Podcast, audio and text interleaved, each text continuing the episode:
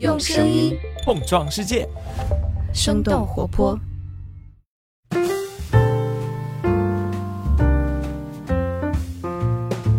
嗨，大家好，欢迎收听《声东击西》，我们一起用对话来发现更大的世界。我是徐涛。之前我们是做过了一系列的节目来聊社交媒体及其用到的算法是如何影响到我们的。例如，方诗诗老师是调研了大量的程序员，那期节目是讲清楚了为什么推荐算法可能会带来回音壁以及过滤泡效应。然后之后还有董成宇老师是从传播学的角度来给我们进行解读，还有前优酷的总裁魏明老师是从从业者和业内人士的角度来进行解读。当然还有方可成老师啦，他是从新闻的角度来进行解读的。但我依然觉得还有一个角度是蛮重要的，那就是脑神经科学的角度。因为我非常想要知道这些社交媒体和 AI 算法究竟是如何作用于我们的大脑，让我们上头、停不下来，进而改变我们的行为，甚至是上瘾。所以讨论这个话题，我们是邀请到了王峥老师，他是北大心理与认知学院、北大麦格文脑科学研究所的研究员，他同时也是北大清华生命科学联合中心的研究员。Hello，王峥老师，您好。哎，你好，徐涛。所以您会对短视频之类的什么东西上头或者沉迷吗？也会，说实话啊，你用呃看短视频？对我也我也会看短视频，对，因为有时候你觉得它还是有优点的，毕竟一个小的视频大概几分钟，对吧？但是它包含了很丰富的这个信息量，哎，所以会沉迷吗？呃，那倒不至于，那我会有觉得自己停不下来吗？那那也不太会，对。当我们忍不住要去刷短视频或者玩游戏特别上头，干什么事儿特别上头的时候，我们大脑当中是在发生些什么？在这个过程当中，哈，从你一开始接触这个东西，然后第一次之后，比方说它给你带来一些愉悦感，带来这些愉悦感之后呢，它会促使你记忆，对，因为你会记住这整个这个过程。产生这个愉悦感，就你每次做这个事儿的时候，然后会习惯性的得到一个奖励。每次做这个事儿，你就习惯性得到一个奖励。这个奖励是你在做这个调整的时候，就不单纯是说我固定性的一个选择，对吧？因为每次我可能稍微有点调整我的这个行为，但是呢，哎，我发现我稍微调整一下，然后我可能得到奖励更多，对吧？那这样子的话，我就不断的去优化我的这个行为，然后我去获取最大化的我这个奖励。这是一个典型的叫。强化学习的这个过程，对吧？所以你在看短视频的时候，这里面有两个强化学习在里面。一个呢是个体本身，啊，就是我在去做这个看短视频的这个过程，不断的在 training 自己，啊，我知道，哎，看短视频可以给我带来一些这个啊快乐。啊，所以就是看，然后开心，然后就接着看，接着开心。总觉得就接着看下去，就会一直一直在开心。对的。或者我们要不要先说一下，就是当我们说强化学习的时候，究竟在说什么呢？我们在说你的个体跟这个环境的这个互动，有一些过程你是希望它得到强化或者不断的这个巩固啊下来固化下来的。我们讲这个习惯的养成是个体跟环境之间的一个互动。那个体跟环境的互动是什么？就个体会观察。环境就是所谓的它的外周这些环境，然后呢，他得到一些线索或者得到一些这个信息，然后会根据这些线索和信息呢去做出一个行动，但是他行动的目标呢是要最大化他的奖励的啊，这这个实际上是人类的一个本或者动物的一个本能啊。我打一个不恰当的比方，就是比方说啊，我们就是假定我们现在在这个呃山顶洞的那个时代啊，就是这个古人类的这个时代，我今天出去打猎。然后我其实昨天的时候，我沿着左边这条道出去，然后大概走，比方说啊一个小时，然后我就可以有非常好的这个猎物的资源在那个方向，嗯，对吧？所以是最开始的时候，实际上是哎，我知道，OK，往左边这条道走，然后大概走多长时间，然后这样一个行为会给我有可能带来一个最大的一个回报，就是我今天可能啊打到猎物，然后啊我未来的这个食物问题就可以解决掉。然后他在这个不断的这种权衡啊，这种探索的这个过程当中，去优化自己的行为，然后不断的去啊最大化自己的这个奖励。所以在这个过程当中，哎，他养成了这样一个习惯。嗯嗯，明白。就是说，对于个人强化学习，可能就是外在的环境给我们反馈或者奖励，使得我们的某些行为不断的出现。所以刚才你说的，我们刷短视频的时候有两种强化学习，这个是在说什么？就是我刚才所说的这个强化学习啊，它是一个。实际上是一个比较抽象的一个数学模型，因为这个强化学习在刚才所说的这个呃 AI 啊，目前这个领域就应用的非常多，对吧？因因为人工智能其实说实话啊，这可能我个人的观点就不一定准确啊，就是就应用最广泛的实际上是强化学习的这个模型。看这个短视频的过程当中，现在几乎哈就是所有的这个短视频的这个源头，这或者是供应短视频的这些平台啊，他们都会采取一种刻意强化的一种方式。哎，你老喜欢看这一类型的，啊，那么我在后台就老给你提供这一类型的，啊，它在加速你迭代的这个过程。这什么意思？就以前可能你比方说我养成一个习惯哈，教小朋友我要教一百次，对吧？然后他才能养成这个，比方说呃晚上按时睡觉的这样一个习惯。但是现在因为这个在源头上面改变了这个状况，所以你你在比方说对这一类型的这个短视频非常感兴趣。以前需要一百次，你点击看一百次才可以，现在可能只需要五五十次或者甚至更少的次数，啊，所以这样的话就是双方一个是个体发生变化，另外是你的这个摄取的这个源头也在发生变化，所以双方在促使这个迭代过程在加速进行。就可能有的人会感觉到，哎，我怎么才看一两天，然后我这个就迅速觉得离不开这个东西了。所以它这个迭代的过程太快了。从呃生物本质来讲的话呢，就是在这个过程当中，比方说有一些啊化合物分子呀，它会生成，就像一个信使一样啊，它会告诉大脑，然后哎，你持续这样做可能会呃得到更多的快乐，内在的去驱动这个过程。你说是像多巴胺这样子的，对吧？类似于像多巴胺这样子呃这样一些啊我们叫神经递质。然后呢，它在传递这个信息，啊，它在告诉你的大脑，就是啊，你可以持续这样做啊，然后你可以就啊，不断的最大化你的这个快乐。嗯，其实我们来的路上还讨论了多巴胺，就是说之前有一个错误的看法是说多巴胺就是纯粹让你快乐的，但其实它并不是，多巴胺是调节预期的。对它准确的说是反映了你的期望值跟你的实际获得之间的这个落差。在学术研究的这个知识也不断在更新，对吧？一开始的时候，科学家可能啊认为它是直接跟快乐成正比的这种关系啊，就比较简单，比如哎，我产生了多多少多巴胺，然后我就能获得多大量的这个快乐。但是后来发现，就是不是单纯的这种啊直接简单对比的关系。嗯嗯，就有的时候，就即使它已经不能给你带来快乐了，但是你依然想要更多的时候，你的期预期更高，然后你预期它能给你更多。是的。然后结果你就会忍不住一直要去做某个事情。我记得当时应该是《贪婪多巴胺》那本书里边讲到的是小鼠的例子。是说，小老鼠已经不享受自己所吃到的美味了，但是因为刺激了它大脑中的多巴胺，但它就依然不停不停的吃下去，就跟大家毒品沉迷是一样的。是的，是的，也在小鼠上做过啊，就是比方说一个电击实验，就是电击自己大脑的，比方说这个腹膈核这个位置，然后它就可以产生快乐。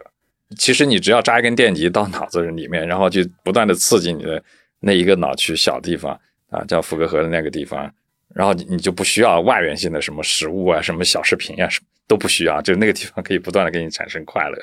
但是这个实验室，你你一开始是会是这样子，但后面的后来就不是这样子的。那么说明就是刚才你说这个问题，就是多巴胺并不是直接控制快乐的，啊，它是一个呃，在你的这个期望值跟你的实际获得之间的这个落差的时候，我们讲就是它反映的这个差值。这个差值比较大的时候，就是实际上是我们经常讲，就是说你要降低一点的预期，这样的话你的呃失望就不会那么大，或者你的痛苦就不要那么强烈，对吧？就类似于这样一个概念。或者预期比较低的时候，当惊喜来的时候，你就会更加的惊喜。是的。那所以不管我们是吃东西还是看短视频的时候，它给我们的奖赏还有上瘾的那种神经回路是一样的吗？呃，我们发现就是整个的这个奖赏系统，它是一个比较复杂的一个网络。它有很多个脑区参与，比方我刚才说这个腹膈核，它只是其中的一个。显然，它是一个网络，对吧？就是你知道，这个网络里面的成员都跟这个奖赏都有关系，所以你可能呃影响到其中的任何一个脑区，都会对这个奖赏系统的这些功能的变化。就这个网络里面每一个成员到底谁扮演什么样一个角色，呃，还在研究当中。嗯，所以大家还不清楚。对，还不是完全清楚，但是就感觉科学家好像就一直在研究，包括毒品是怎么欺骗了我们大脑，就不断不断的产生快乐，或者说为什么大家去赌博的时候，这些其实已经有一些研究了，是吗？啊，对，可能特别是对于成瘾哈，这个呃生物学机制的研究呢，已经呃至少也有三四十年，对吧？这是大家都不断的去加深理解，然后从一开始的，比方说大家理解这个福格和这个脑区，然后到啊现在慢慢的有更多的脑区，像前额叶里面的，比方说呃背外侧前额叶啊，然后这个眶额叶啊，然后这个前扣带啊，这些很多脑区呢都会参与到这个成瘾的这个过程。嗯，额叶是在控制，对吗？有很多，因为在成瘾的过程当中，它会不单纯是牵扯到快乐，对吧？因为你比方说我没有的时候，对吧？或者是我去看到一个线索的时候，比方这个东西可能跟毒品相关的，比方一个注射针头，啊，然后这样一种视觉信息进入到脑子之后，为什么常人，比方说像没有接触过毒品的人，那那就是一个针头而已。我我们视觉看到的东西就就是那一样东西，但是在吸毒的这个人里面，他心里面就就一下子就可能要触发他这个啊，比方说这个吸食毒品的这个欲望啊，对吧？所以在这里面其实牵扯了一个很复杂的一些决策的一些过程，对吧？我看到这个东西，然后这个东西被赋予了价值，比方说这个价值可能跟他以前记忆相关的脑区也有关系，然后这个价值的判断也有关系，包括甚至他迅速会判断这个周围的这个决策，就是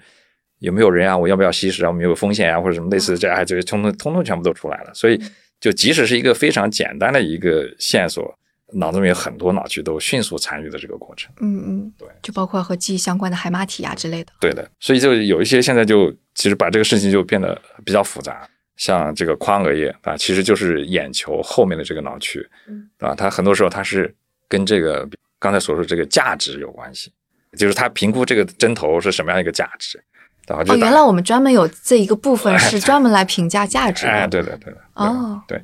而且他还不是他一个人完成，嗯是吧？因为他需要很多辅助的这个信息，对吧？所以他就专门有评判这个价值的。还有一些，比方说像 ACC 啊，就是我们刚才说的前扣带这些区域，它是评判，比方说这个判定对错，对吧？而且包括跟疼痛啊都有关系。这些过程都参与到你刚才所问的这个成瘾的这个过这个过程当中，跟成瘾相关的这个环路是一个呃非常复杂的一个环路。嗯，所以科学家现在能够看到，就不同的成瘾涉及到的环路，它们是类似的，还是说其实是啊，这是这个好问题，这实际上是不一样的。呃，我们就说毒品哈，就毒品是一种化合物，对吧？它这个化合物呢，它作用的这个化合分子是作用不同的分子通路的。有的毒品，比方说它是阿片类的，对吧？它就作用这个阿片类的这个分子的这个通路，对吧？那有的毒品，比方说像氯胺酮啊，就是我们俗称的这个 K 粉，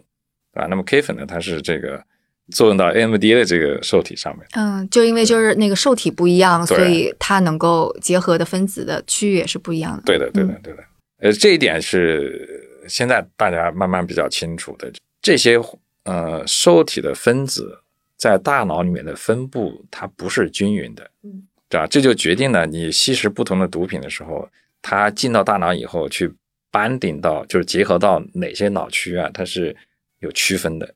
那这样的话，就是不同的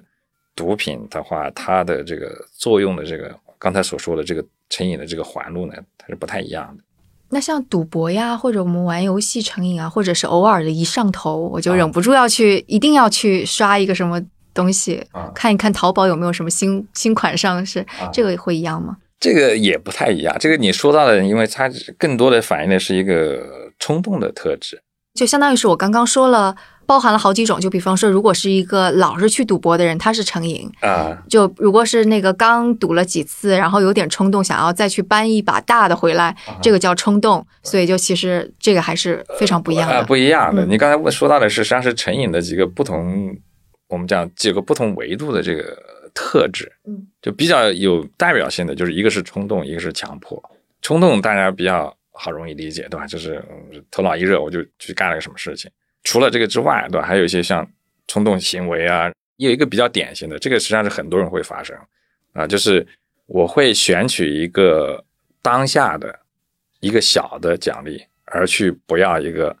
未来的或者是未知的一个比较大的奖励，啊，这也算冲动。这个最典型的就是是那个棉花糖实验是吧？有的小朋友为了棉花糖，呃，是的，赌博里面也有对这个，哎，现在我给你五块，对吧？你可以拿着五块出门，或者是你赌一把，这个有百分之五十的概率你会拿到五十，不确定的一个概率你会拿到五十块。呃，有一些人就会，哦我就选五块，啊，这个也跟厌恶风险 有关，哎，对，也有关系，对。嗯嗯但实际上这是一个冲动的一个表现，嗯，所以这个跟成瘾并没有太大关系，回路也是完全不一样的。no no no，这个这个实际上是在成瘾里面。这个在成瘾里面，对，在嗯成瘾里面，打个比方，就是这是什么意思？比方说，一个成瘾的患者，我们讲病人，他宁愿现在去吸食一口这个毒品，他忽略了什么？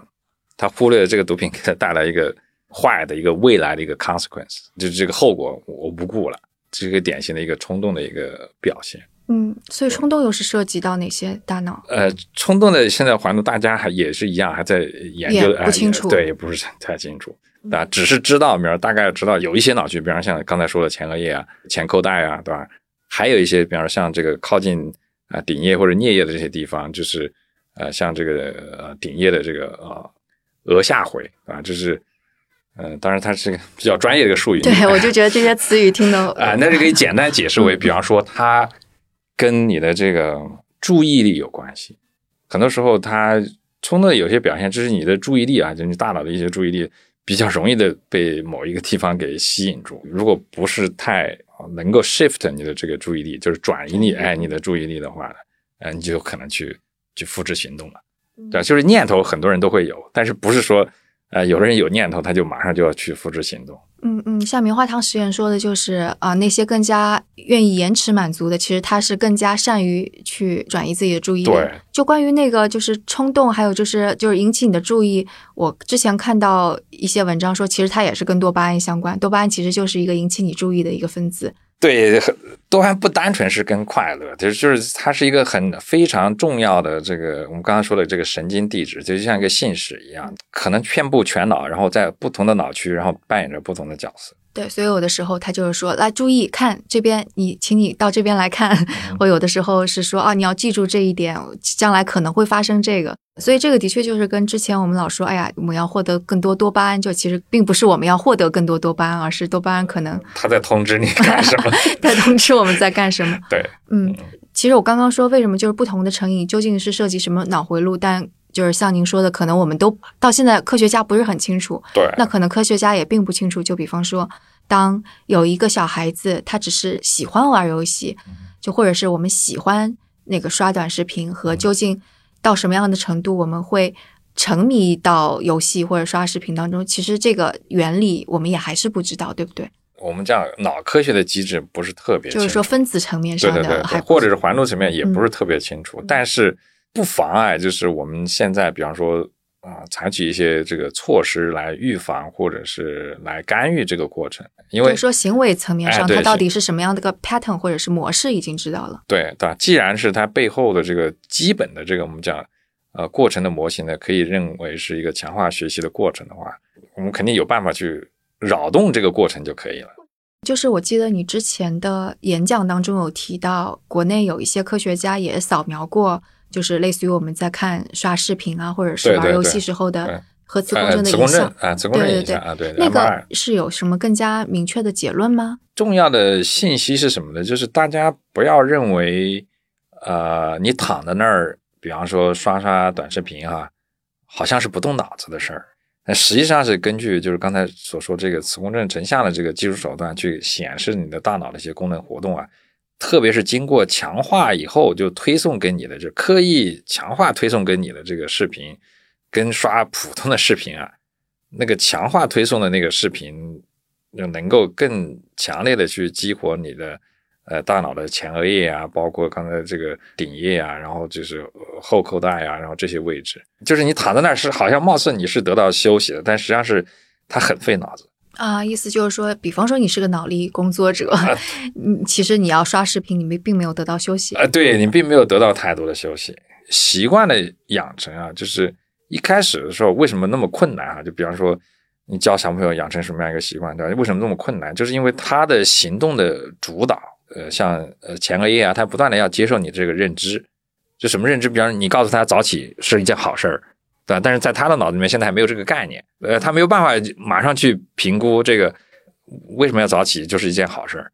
对吧？所以他在不断的去训练他，然后呢，他就慢慢的接受了你这个价值的评判的这个规则。等到后面的时候，你会知道，呃，一旦他养成习惯了，就基本上他进入到一个不动脑子的状态。啊，这个不动脑子的状态就是我已经不需要我的呃前额叶的这一部分，然后我就可以每天早起了。回到这个短视频的这个研究结果呢，呃，这个工作实际上是呃二零二一年这个浙江大学的一个胡玉正老师他们做的一个工作，而且很及时的。当然，这个工作呢也并没有明确的去说明，比方这种类型的呃大脑的这种异常兴奋的这些活动，到底会跟什么样的一种行为？或者是症状有关系，就是我们只是看到了大脑，哎，对我们只是看到了，就是不是大家想象那样子，好像我没有动脑子，实际上不是的，实际上是你非常动脑子。但至于说这个动脑子会有什么坏处啊，或者会有什么好处啊，不是太清楚。那换一种角度，因为刚刚有说，就是这个强化学习，其实事实上这个算法它强化自己的同时，就是你给它反馈的时候，它也在强化你的行为，它不断的给你反馈，不断的，其实就相当于算法反过来是在训练我们的大脑。是的。相当于是，如果是这样子的话，要把我们的大脑训练成什么样呢？刚才说的跟这个个体跟环境之间这个互动嘛，对吧？这实际上是我们每一个个体都在被环境影响，只是说在某些特定环境情况下的这种影响，它会加速某些过程。就刚才我说的，就比方说加速这个收敛的过程。那原本我需要迭代很久很久，然后我才会养成这样一个习惯。但是你现在让我很快就养成这样一个习惯。嗯，之前我们跟环境发生互动，它一定是跟我们的生存啊、发展呀、成长啊，可能是息息相关的。就比方说，我们做更多更多的练习，可能是跟我们的高考相关；或者父母亲说你一定要养成刷牙习惯，那可能跟我们有一口好牙齿相关。但可能短视频的这个训练，我们跟这些基本的生存其实是没有关系，它可能跟训练你产生更多流量有关系。这个里面其实也有一些到国外的一些研究者，在二零一九年的时候啊，就是在国外的一个比较啊主流的一个精神精神医学的一个杂志上，就有这么一个篇文章，就是呃，我们已经在被的 Internet 或者是 online 的这些东西呃在改变啊，在改变我们的认知，认知和大脑，你是说？哎，对的，我们还是说这个短视频的这个话题啊，因为它确实现在越来越多，对吧？但实际上是有研究表明。靠短视频，呃，有一个很大的一个坏处啊，特别是对于青少年来说，比方说这个注意力的这个训练，特别是青少年的这个注意力的训练是需要长时间的锻炼，坐在那里四十五分钟上课听老师讲，你的注意力不要分散，一直盯着，这实际上是需要你一个长时间的这个注意力的集中。短视频是一个碎片化的，不同的平台它有规定，比方说不超过五分钟或不超过三分钟，对吧？但是你不爱看，你可能一个手指就划过去了，也许一秒钟都不停留。这个碎片化的这种信息，除非是你是特别擅长于时间管理的那种人啊，否则的话，这种碎片化的这种信息就是会导致你实际没有吸收到，或者是没有摄取到足够信息量的东西。就换句话说，它不适应于你学习。对，就像你刚刚说的，说大脑也是不断的是在调整自己，它可能就是如何摄取信息，这也是一个它的需要去适应的策略，对吧？特别是这个过程，比方说，大家都知道对吧？你想要。呃，形成比较好的记忆，存储一些这个呃比较复杂的一些知识点，始终处于一个快速跳跃的一个环境当中，或者是不断的在变化的这个碎片化的这种信息的这个轰炸的这种状态，你可想而知，就是你你你是很难做好的。所以是这个是已经有呃研究的文章，但是它不一定是短视频啊，它可能是上网啊，这个去去浏览各种信息啊，都都是很多都是就是就类似于这种行为，实际上是不助于你。进行，就比方说像课程学习啊，或者只是读书啊之类的这种事情，特别是对于青少年来说影响比较大。而且我觉得他太会预测，他有大量的数据，他太会预测你在什么样地方可以满足，所以他相当于是把这些满足是放到你面前，所以我觉得这个也是挺可怕的。我打个比方啊，比方说我看短视频，跟我闺女看的短视频的那个推送的内容啊，是完全不一样的。因为这个背后的那个视频的量是超级大，就是可能盖过一某一个人一辈子所要看到的视频的这个数据的量，所以就是你还有一种担心，实际上是你你其实会被屏蔽掉，时间久了，你发现你只会收到这一类的东西啊。对，就我们所说的，我们在一个过滤泡中，哎，对，然后其他的东西你就会接收不到，我觉得是比较恐惧的一件事情吧。因为我自己来讲的话，我还是希望自己保持一个比较 open 的一个状态，自由的选择。摄取什么样的是这个信息，而不是说你在背后强行的向我灌输，就有点像这个填鸭式的这种，不断的给我灌输某一方向或者某一内容啊，这个东西。这个让我也挺好奇的，因为刚刚你说到了你想要自由的选择，但是作为一个脑神经科学家，就你接触的都是说大脑是一堆化学物质，你给了它一个什么样的刺激，它会怎么样？然后分子层面上，你可以看到这个分子到了那儿，然后呃释放出了个什么酶，结果怎么怎么样的反应，这个都已经是可以预测的。包括基因决定了这一些，哪些蛋白质使得，呃就是哪些基因使得这个蛋白质表达了，哪个没表达。所以你真的还相信有自由意志这种东西吗？然后包括你还做的就是就是相当于是有一些转基因的事情，使得可能这个表现出来，那个性状没有表现出来。我觉得一呢，它超出了我的专业范畴。说实话，我要讲这个的话，我只是呃作为一个普通的个体来发表一些观点，对吧？因为它不是我呃研究的这个专业领域哈。但是我我觉得，就像你刚才问的这个比较抽象这个问题，相不相信自由意志？其实我是相信这个，就即使你刚才所说的这些过程，它其实。很多时候它不是非黑即白的一个状态。嗯，你操控一某一个基因，或者是你去调节某一个基因的这个表达，不是说什么时候都能得到你想要的那个东西。它不是一个严格的 if then 的。对对对对对，它不是一个确定性的过程。这么说吧，它始终是一个有变数的一个过程。这个即使是在呃很多生物学的过程里面都是这样。但这个变数感觉就超出我们自由意志了。包括生物学上一些东西也不是完全确定。你不是特别喜欢被人强行推送一些东西，而且不断的在给你推送，所以就是其实相当对你而言，你会对这种保持警惕。哎，对对对，我觉得强化学习现在已经无处不在了，对不对？就是几乎所有的新经济平台上其实都存在，无论是我们刷淘宝啊，是是，包括像网约车司机，其实他们怎么被派单，其实也是算出来的。当他们已经想要收工的时候，不行，你还得再干一单，我给你推送一个。这个也是在处于一个慢慢的呃进化的这样一个过程，我我我觉得以后可能会慢慢的去有一些改变。嗯，我不知道你会怎么想，因为就是脑神经科学家还没有完完全全明白大脑的回路啊，或者它的分子层面上、基因层面上究竟是怎么有这样子的现象，背后的机理是怎么样的时候，但其实像那个 AI 算法，它已经是可以预测并且做出一些结论。我们来的路上也提到一个论文。讲的是那个 DeepMind AI 算法去预测说多巴胺，其实在我们大脑当中也是一个呃，也是分布式的对分布式的，对对对。其实每个多巴胺并不是就是恒定的产出某种预期，或者是产生什么。这个说到的什么最根本的原因，可能是大脑这个器官哈，就相对于人体其他部分的这个器官。我打个比方啊，就是比方说跟肝脏或者肾脏去比的话，大脑一个最大的一个特点就是它的。意志性很高，意志，你说的是自由意志的意志还是意志？意志就是意是异同的意，哎，异同的意，质就是质量的质，这是什么意思？哎，意志性就是大脑的前面跟左边跟中间右边，就是每一个地方它的功能都不一样啊。对，是，哎，这这个意志性很高啊。这是其他部分，比方胃，对吧？大部分的胃的地方实际上是相对来说是比较我们叫均匀的。你比方切个三分之一啊，切个三分之二啊。呃，没什么问题，这是一相对来说啊，这个可能对于比方说专门研究胃肠道的人来说，就不是不是这么理解了啊。对，所以它抑制性很高，这里面存在就是说，几乎所有的分子，这神经递质也好，或者神经调整也好，在全脑的这个分布，几乎也都是所谓的叫抑制性的分布，就是它不是一个均匀分布，抑制性的这些脑区，对吧？每一个脑区都有自己的功能，都有自己的角色，就多半就有点像这个通用货币一样。比方说，全世界的人都使用这个人民币或者美元，对吧？但是不同国家的人是不一样的，就是这样一个概念，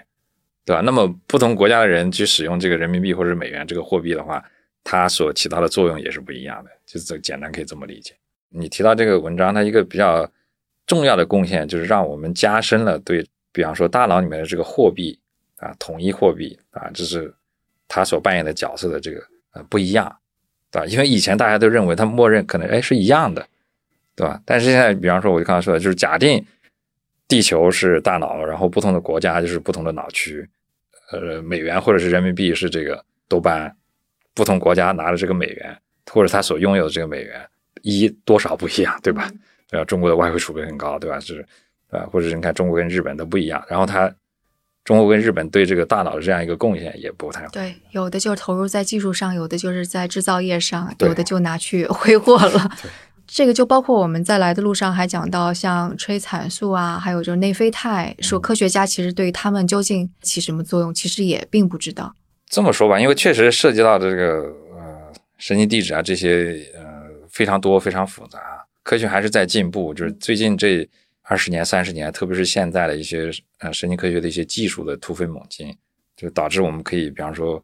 从测量呀到去做一些检测，测量它的多少，它的存在。比方说去检测它的功能啊，就是这这些各种技术手段越来越丰富，会加深我们对这些物质到底在脑内扮演什么样一个角色，呃，更深的理解，对吧？你提到这个像内啡肽，对吧？就啊，催产素这些，对吧？现在大家都在研究，在探索当中啊，内啡肽是非常有意思的一个东西，也跟这个成瘾的这个话题有关。我我想，可能有的听众哈，在你们附近周围，或者认识有些朋友，现在很多越来越多的人喜欢去跑马拉松，对吧？就是这种长跑运动，持续运动啊，一两个小时以上的。除了马拉松之外，还有很多健身，对吧？就是哎，我在健身房就要运动一一两个小时以上，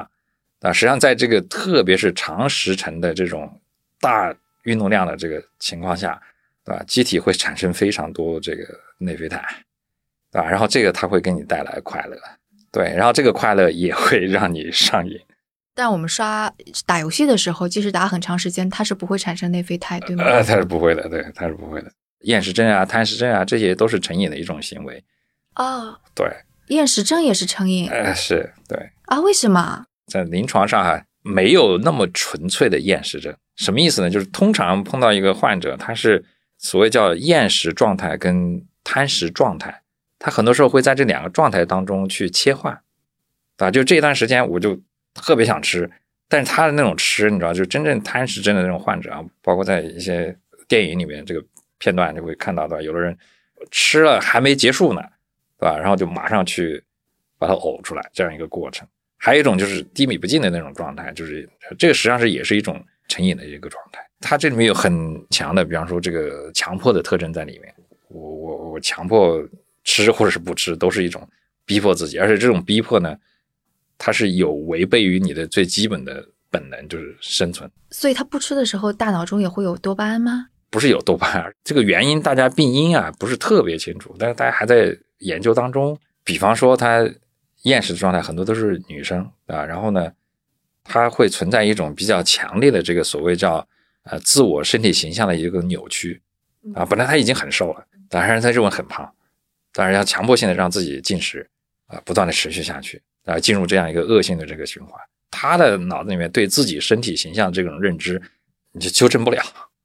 这个恶性循环的这个过程也是一样，它也不断在强化。所以这个也是能够看到大脑的，就是就是当中就分子层面看到发生一些变化的，对对是可以的。哦。呃，所以治疗这一类，比方治疗厌食症的话，有一种手段就是电刺激，也是一样，电刺激这个复合核，然后它改变它的这个厌食的行为。所以大脑真的是一个黑盒子，它就像一个本源一样，然后它碰到不同的这个环境，然后就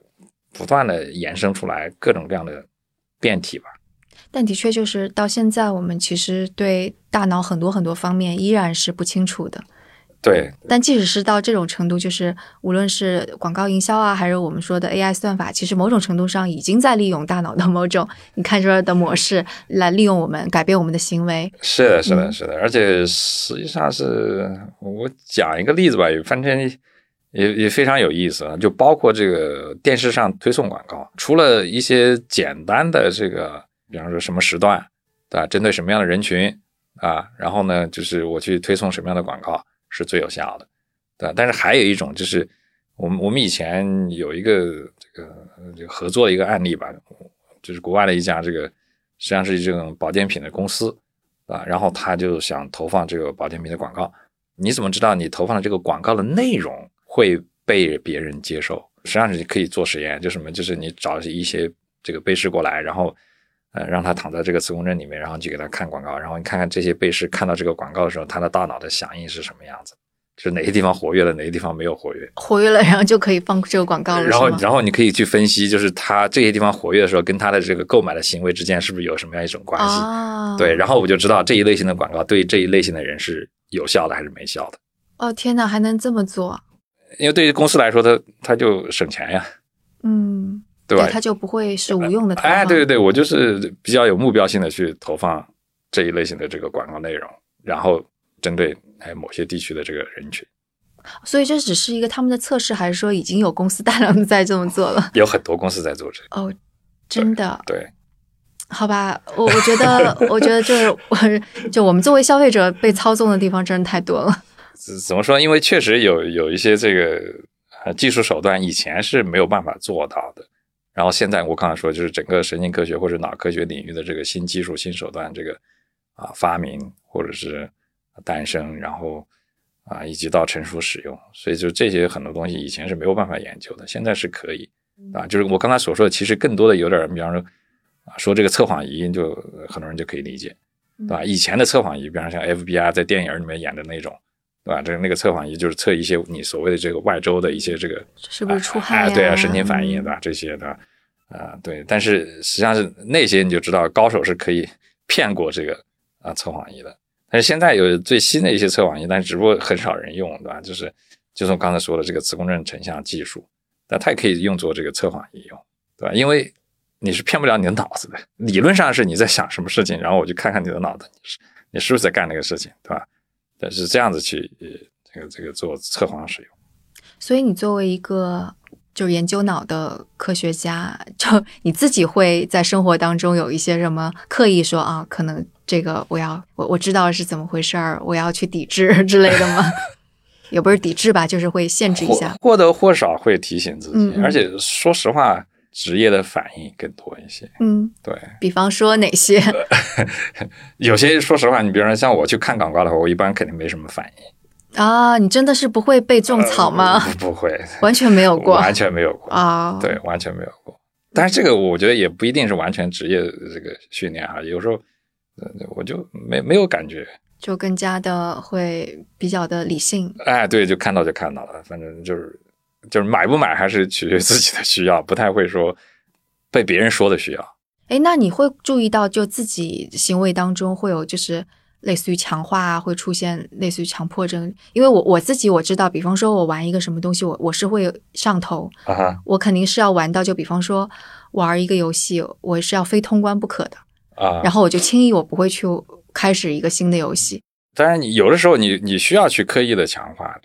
就说到两个方面，就是刚才说的这个冲动跟这个强迫，对吧？就是不是所有的强迫都是一定是坏的。比方说，不同职业的人想要在这个行业领域里面做到最好的话，你真的就得要强迫自己一遍一遍的去重复。这就是只有偏执狂才能成功。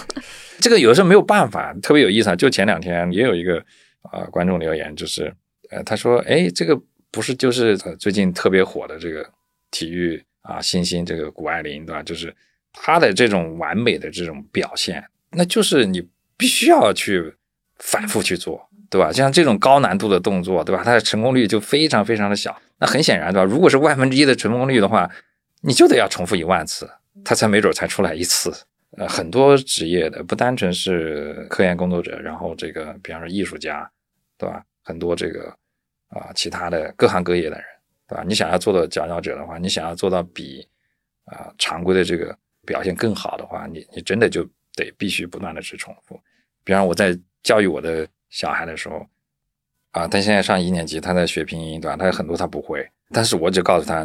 你只要重复就好了，不要害怕会与不会，对吧？那个没有关系，对吧？你就是不断的重复，每个人都是这么学过来的，我也是这么学过来的。然后你不要去关心是不是别的小朋友聪明，他就。少重复几次就可以了，对吧？啊，这是没有关系，这这只是一个过程，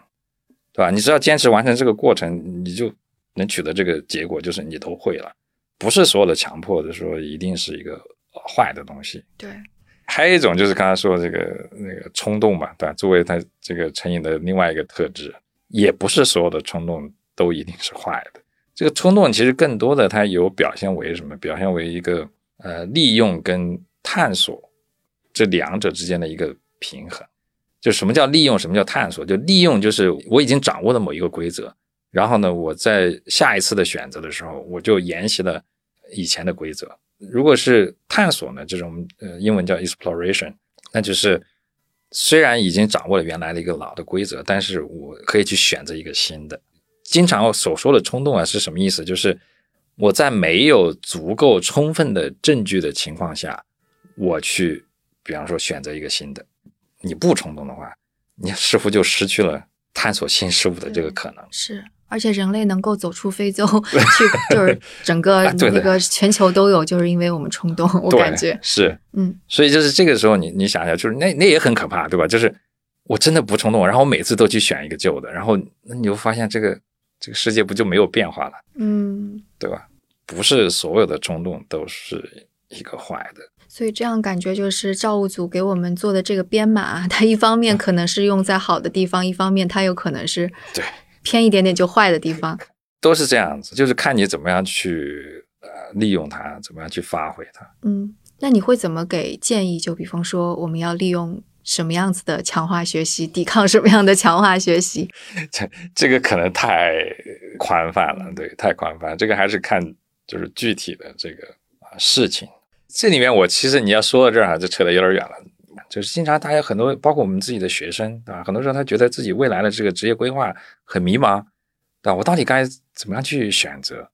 但我通常会给一个更简单一点的这个解决方式。啊，我经常会跟我们学生说，我说，其实不管你将来决定是做科研，还是说去选择其他的一些工作啊什么之类的，你只要记住一条，对吧？在你还没有可以躺平的时候，你要选择每天都要有一点进步。定你未来的目标没有关系，对吧？你可以慢慢定，但是你得提醒自己，当下这个星期比上个星期是不是有所进步？这个月比上一个月是不是有所进步？但我觉得这个带来焦虑也很大，怎么定义进步呢？我觉得这样一说，呃年轻人更更焦虑了。当然，我刚刚说的是在学生的这个生涯的过程当中，其实这个进步很简单。为什么很简单？我们可以甚至把它变成几个量化的指标，比方这几个月的这个学习是聚焦在这个数据分析的这个上面，这几个月内的这个进步就表现为对这个数据分析的这个工作，呃你是否日比日、月比月的这个有所提高？哎，如果是说你这一段时间，对吧？我是做这个呃实验的，比方我就是训猴子，对吧？我们会训练猕猴去做一些这个行为学的一些任务啊，对不对？那这个就更具体了，就是你现在对这个猴子的训练过程掌握的怎么样，对吧？你是不是有更多的技巧，或者是你有更掌握了更多的这个技能，把这个训练的过程做得更好、更自动化，或者是更完美？哦，我知道了。刚刚我们说多巴胺是个期待值的话，就是你这边有个期待，你完成了，你得到了奖励，你的多巴胺起来了，然后就 对，啊，我在这儿瞎说哈，就作为一个 老是在 就非科学的在解释的人，没有啊、现在很多年轻人啊，这也说到，就是很多嗯，特别是我们的学生啊，九零后的、九五后的，甚至零零后的很多同学，说实话，呃，每个人天资都很棒，而且每个人都很聪明，也很努力啊，但是很多时候就是发生一些困惑，可能在一些未来的比较大的、比较宏伟的或者比较遥远的一些长久的那个目标当中，然后再加上一些这个现实生活的一些压力，什么房子呀，什么这个生活压力呀，对吧？这各种工资收入啊，未来的工资收入啊，这啊就这些东西，然后就通通加在你这个要解的这个生活的这个方程式里面去了。对，然后没有办法当下就得到奖励，对，嗯，所以还是得要给自己找到一个，是的，就是把这个奖励设定在你每天的进步上。对，它可能不是设定在刷视频上，不是设定在吃个蛋糕，也可以吃个蛋糕吧，也可以刷视频，但可能也可以放在你看到自己的进步上作为一个奖励，对吧？对，就我肯定是不专业的啦，我肯定就是在引导问题啊或者问问题的时候有很多不专业的地方，所以如果我们听众当中有就是脑科学啊或者是学医的，就千万不要喷我，就我就是个外行，但就也希望大家能够更加了解自己吧。毕竟我们都是在使用大脑，在思考啊，或者在享受我们的生活。对我我觉得这即使是嗯做科研的，像我们对大脑的认知也是不断在迭代。呃，现在的观点对吧，跟以前的观点也不一样。我我觉得这个都很正常。嗯，顺便可以做个预告吧，就因为我寒假的时候看了《追寻的记忆》那本书，所以可能接下来也会再请一位嘉宾来聊一聊这本书。之后再聊的时候，也许我们对大脑就又能够再了解一点点。然后我就慢慢的从一个完全都不懂的门外汉变成了稍微懂一点点的门外汉，这就是我今天的一点点小进步，得到了我的多巴胺。好的，嗯，那也谢谢王峥老师。哎，谢谢谢谢。好，那我们下次节目再见。